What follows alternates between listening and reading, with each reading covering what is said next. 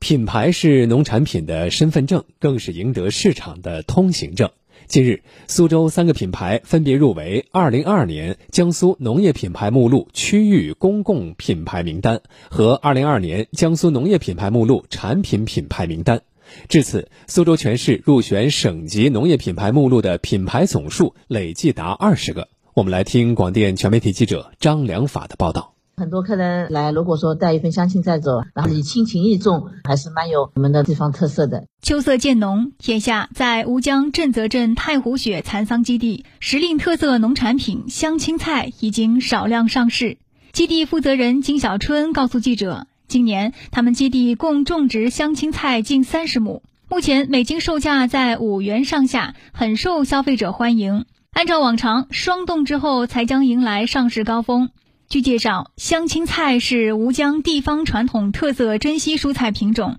已有一百多年的栽培历史，具有口感柔软、清香纯正、营养丰富的品质特点。此次吴江香青菜上榜二零二二年江苏农业品牌目录区域公用品牌名单，必将进一步提升该产品的品牌影响力。金小春。对于我们来说，把有特色的地标菜江青菜能够推广江苏省范围内更多的老百姓市民给接受，那我觉得的确是一件好事情。那如果说大家都了解了，那我们以后也胆子也更大，做的更多。此外，常熟市京城油脂有限公司的京城菜籽油和吴江万顷太湖蟹养殖有限公司的万顷河蟹也同时入围二零二二年江苏农业品牌目录产品品牌名单。建立农业品牌目录是落实品牌强农战略的重要举措，对构建现代农业品牌管理体系、引导规范农业品牌发展、筑强品牌实力、提升农业竞争力具有重要意义。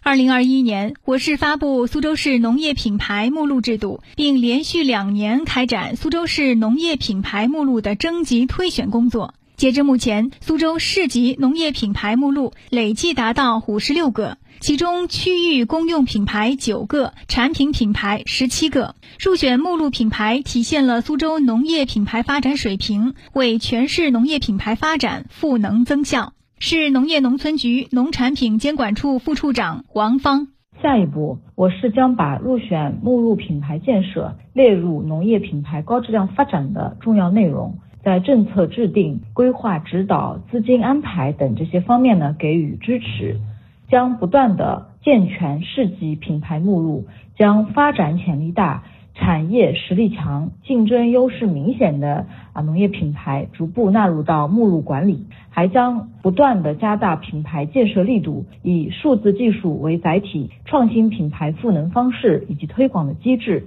力争培育更多的苏州市级的尝试农业品牌，打造地方品牌的新名片。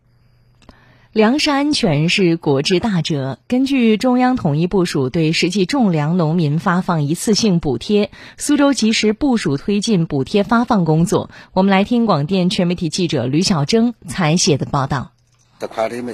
吴中区种粮大户莫全林收到手机信息提示，自己这一千四百多亩水稻田，这次一共能收到补贴一万四千多元。今年呢，供应成本、农资成本在增高，肥料可以涨得蛮结棍的，而且今年天气降温，产量也是影响。现在还是政府的一点补贴，减轻点你这个这负担。为缓解农资价格上涨带来的种粮增支影响，稳定农民收入，苏州对实际种粮农民今年第三次发放一次性补贴，补贴标准为每亩十元，苏州市区总计发放近五百万元。已于日前以一折通形式发到实际种粮农民手中。二零二一年呢，我们一次性种粮补贴呢，一共发放了三次。第一次呢，在四月份，那时候发的是十一块钱一亩，然后第二次在八月份，嗯，发的是五块钱一亩。吴中区呢，今年夏收小麦呢是五千亩，水稻呢就是现在是三点九四万亩。补贴以后呢，老百姓的那个。种植积极性肯定是上涨的了，能有效的保障粮食安全。秋粮收购是全年粮食收购的重中之重。据了解，今年全市落实水稻种植面积达一百一十二点二万亩，较上年增加四点七八万亩。